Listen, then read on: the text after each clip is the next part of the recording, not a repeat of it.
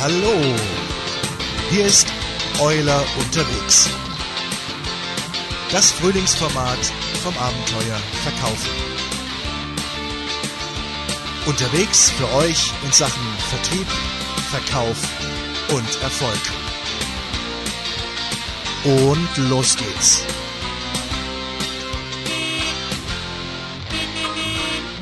Ja, hallo, herzlich willkommen bei Euler unterwegs. Wir sind heute in Köln im Hauptbahnhof und gegenüber von mir sitzt Stefan Hagen, ähm, Coach, Berater, was lieber?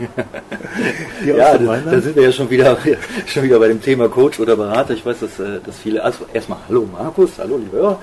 Ähm, ja, ich weiß, dass viele immer sagen, Coaching und Beratung, funktioniert das überhaupt zusammen? Ja, das funktioniert zusammen, weil ich einfach glaube, ähm, sich den Kopf drüber zu brechen, wie man das Ding nennt, zu zerbrechen, wie man das Ding nennt, ist vollkommen egal. Es kommt darauf an, was der Kunde braucht.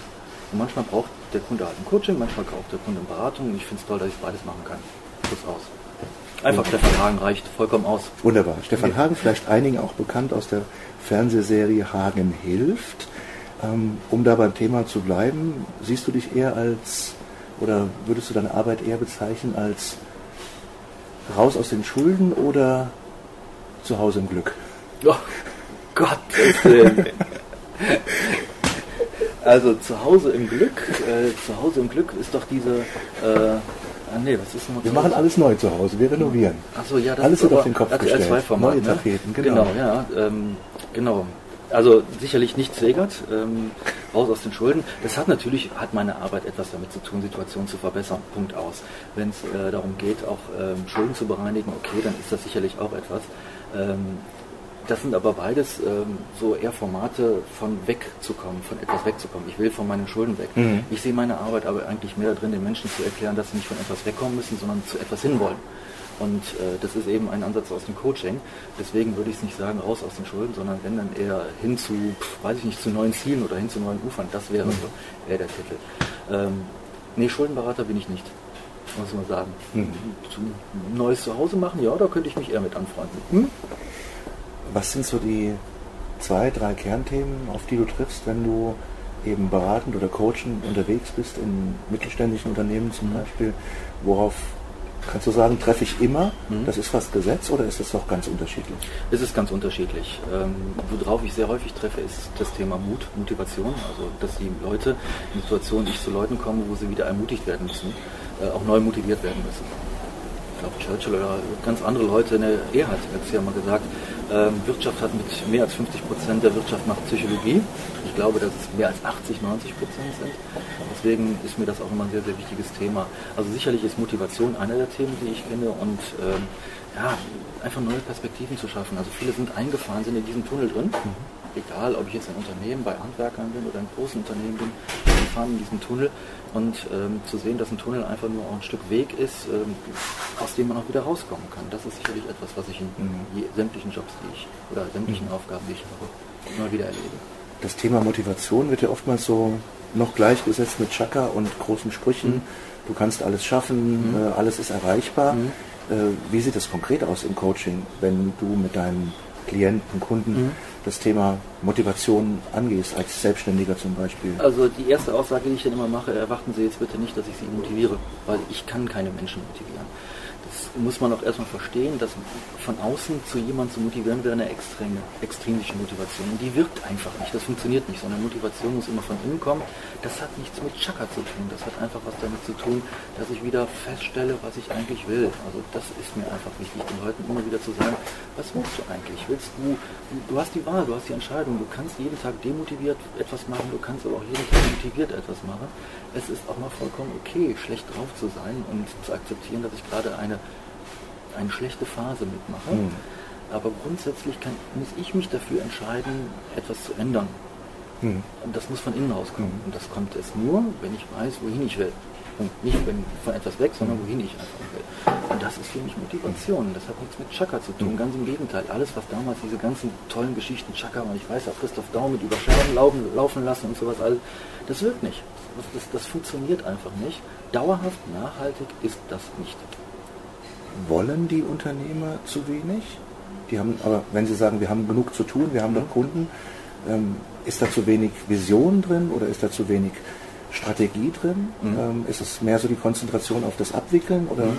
wie siehst du es? Ähm, das, was du gerade sagst, ist sehr, sehr wichtig. Genau, da ist zu wenig Vision drin, also zu wenig langfristige Perspektive, ähm, zu viel operatives Geschäft.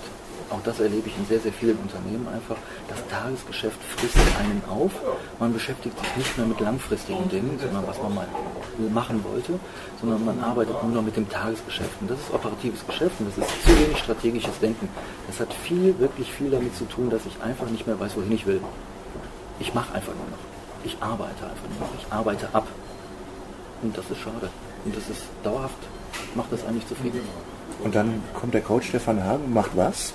Sagt das den Leuten, zeigt das denen einfach? Also das habe ich auch in der Fernsehserie gemacht, ähm, dass ich erstmal danach frage, warum sie überhaupt diesen ganzen Quatsch angefangen haben. Also warum hast du dich selbstständig gemacht, Markus? Ernsthafte Frage, weißt du das noch?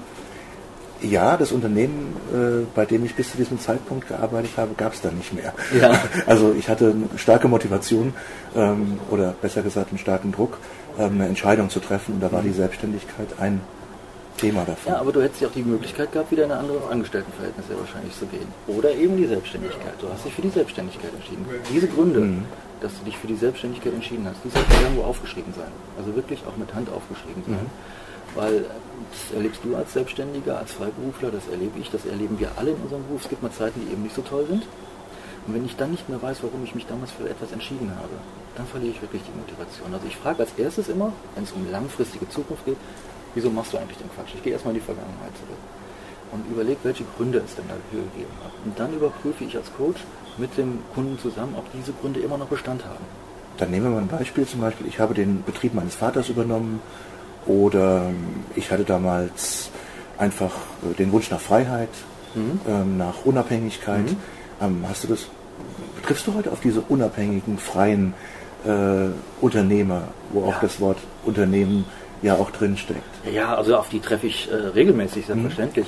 Mhm. Ähm, Was machen die anders? Die Unabhängigen? Ja, also die es wirklich tun. Also ja. die auch Unternehmer sind und nicht Angestellte im, im Rahmen einer Selbstständigkeit. Die haben einfach das Wort Leidenschaft in sich. Ne? Sie begeistern und Leidenschaft für das, was sie tun. Mhm.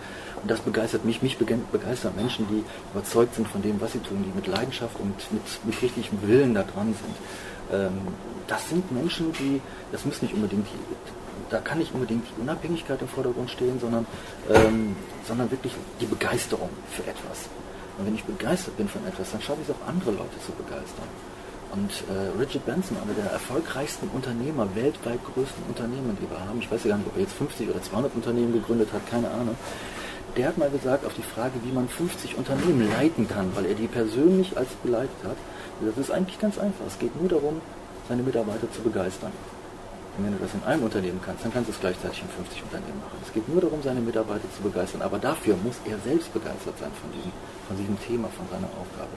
Und das sind einfach Menschen, die, ähm, das führt zu Unabhängigkeit. Man ist unabhängig von, von anderen Dingen, weil man selbst dieses Feuer, diese mhm. Leidenschaft in sich spürt. Wäre es jetzt zu einfach zu sagen, äh, die zahlreichen Mitarbeiter, auf die man im Unternehmen trifft, die eben diese Begeisterung nicht haben, äh, sind im Grunde nur deshalb so, weil die Führungskräfte das nicht ausstrahlen? Nein. Kann man es nicht so einfach machen? Nee, so einfach kann man es nicht machen.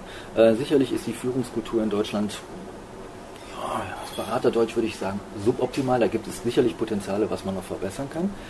Ähm, sie ist aber auch nicht so schlecht, wie sie immer dargestellt wird. Aber Führungskräfte haben zum Thema Motivation ein großes Päckchen zu tragen, selbstverständlich. Aber die Motivation fängt ja bei sich selbst an.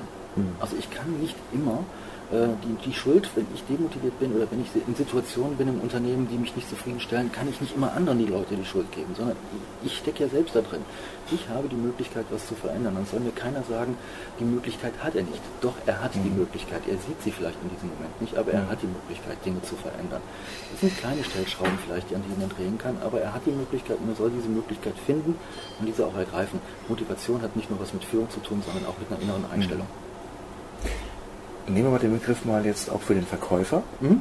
Ein Verkäufer hat ja auch irgendwo die Aufgabe, seine Kunden zu motivieren oder dazu beizutragen, dass die Motivation für ein bestimmtes Produkt oder für ein Erlebnis oder was auch immer. Ähm, du hattest äh, in der letzten Woche ein Erlebnis beschrieben. Ja. Da, wenn ich das Stichwort Fahrradreparatur nehme, weißt ja. du, was ich meine? Ja. Sag ganz kurz was dazu, was dir wieder, ja, widerfahren ist als Kunde. Das, was mir widerfahren ist, ja, das mit dem Fahren hat, ist ein Kernpunkt, genau. Also ich hatte folgende Situation, ich war im Urlaub äh, mit meiner Familie, mit meiner Frau, meiner Tochter Sie ist jetzt fast drei und wir haben dann das große Erlebnis gehabt, dass wir Fahrrad gefahren sind. Also ich bin gestrampelt, meine Tochter saß glücklich hinten drin und fand das so toll, dass sie das jetzt bis zu Hause auch machen möchte. Jetzt habe ich bloß das Problem, dass ich zu Hause zwei kaputte Fahrräder stehen habe. Die müssten mal repariert werden. Und deswegen habe ich bei einem Fahrradhändler angerufen.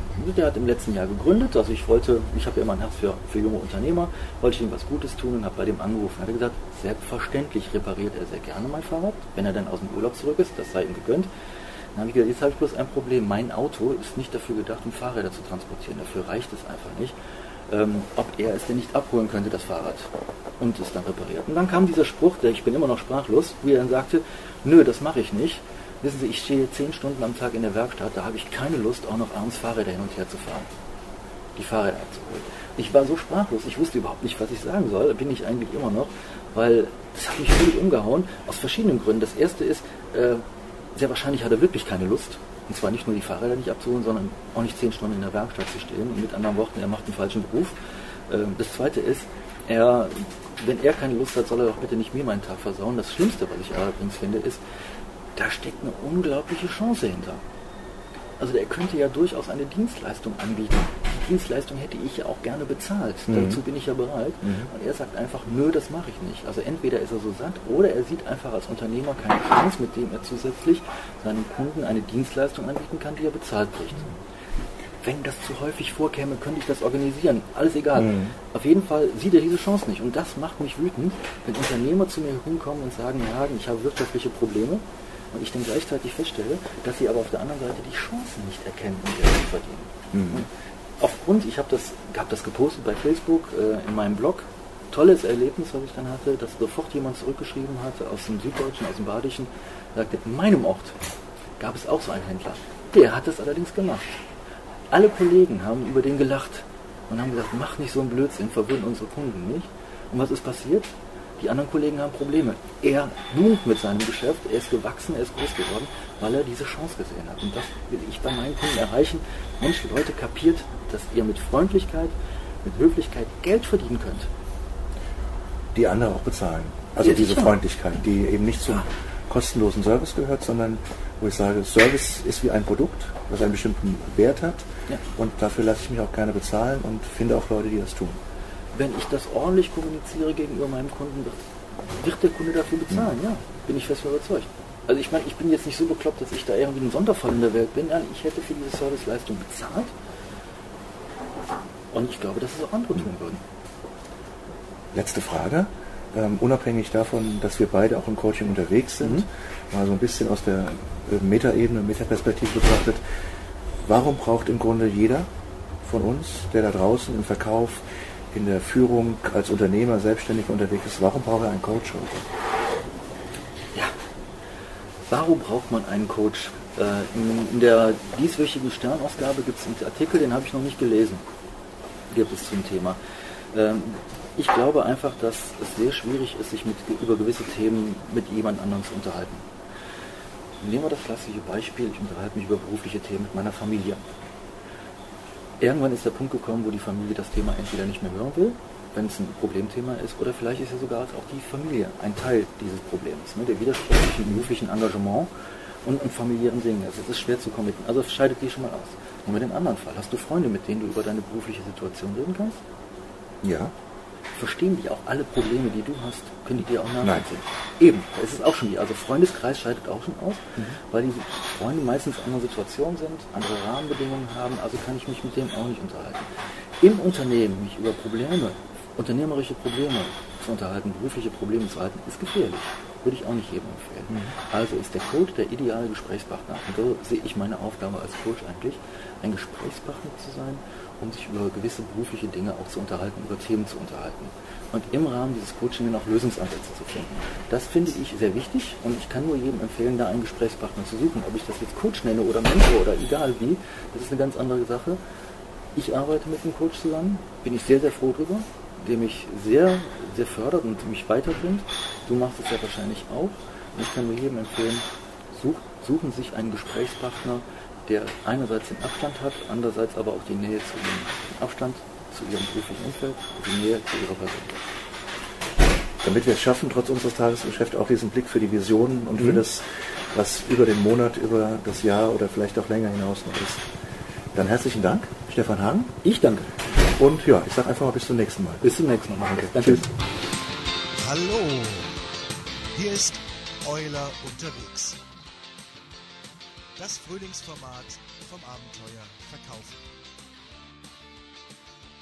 Unterwegs für euch in Sachen Vertrieb, Verkauf und Erfolg. Und los geht's.